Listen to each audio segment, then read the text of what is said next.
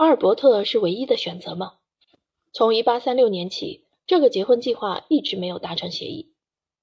如果王子在1839年被维多利亚拒绝，他将有可能成为如他自己所写的一个可笑的东西。这是爱情吗？至于他，他清楚的知道自己的魅力并没有那些阿谀奉承的朝臣所说的那么不可抗拒。但阿尔伯特并没有被女王的身份所迷惑，女王因此发现。这位小人物身上似乎也闪着特殊的光芒。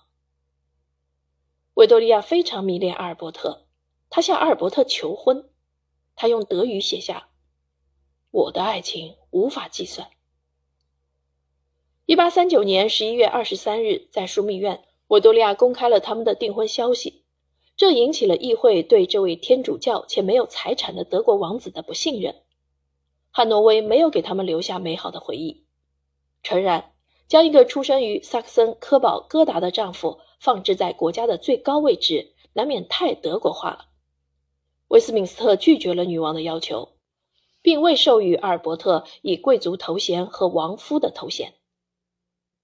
婚礼被定在一八四零年二月十日之前。阿尔伯特放弃了他德国王子的身份，并取得了英国国籍。女王于是嫁给了他的一个臣民。维多利亚决定结婚的时候身着白色婚纱，而根据传统，她应该身穿红色的裙子，以彰显王室尊严。她选择了一条简单而庄重的白色绸缎裙子，裙子有蕾丝装饰，后摆很短。她不想让她的丈夫在旁边相形见绌，同样，她也掀起了一股时尚之风。正是由于她的结婚典礼，白色婚纱才在西欧各处风靡。阿尔伯特送给她一枚胸针，由漂亮的蓝宝石做成，周围镶嵌着钻石。维多利亚不只是在结婚当天佩戴着，平日里也时常佩戴。结婚典礼在伦敦圣詹姆斯宫的教堂举行，之后开始下雨。新婚夫妇在白金汉宫重聚。午饭之后，夫妇出发前往温莎城堡，他们在那里度蜜月。温莎很快成为他们在伦敦附近最喜欢的住处。并成为王室的第二个官方住所，且始终如此。阿尔伯特原本希望蜜月能够持续至少一周。维多利亚虽然沉浸在新婚的幸福之中无法自拔，但她拒绝了这个提议。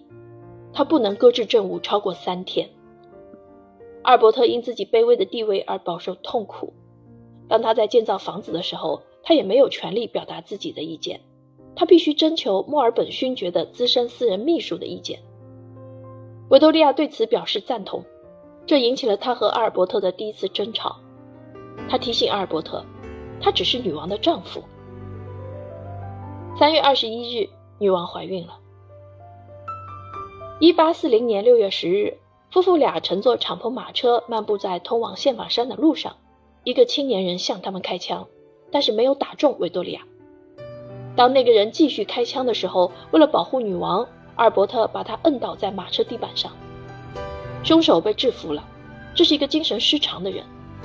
亲王轻微受伤。这个事件同时使女王和她的丈夫威望增加。维多利亚怀孕四个月了，她感到非常害怕。一八四零年十一月二十一日，维多利亚生下了一个女儿，起名为维多利亚·阿德莱德，但是英国人称呼她为维吉。女王不喜欢怀孕。因为按照他自己的说法，他觉得自己像一头奶牛，又像一只狗，但他还是生了九个小孩，尽管一个都没有哺乳过。阿尔伯特一直很有耐心，并善于拿捏分寸。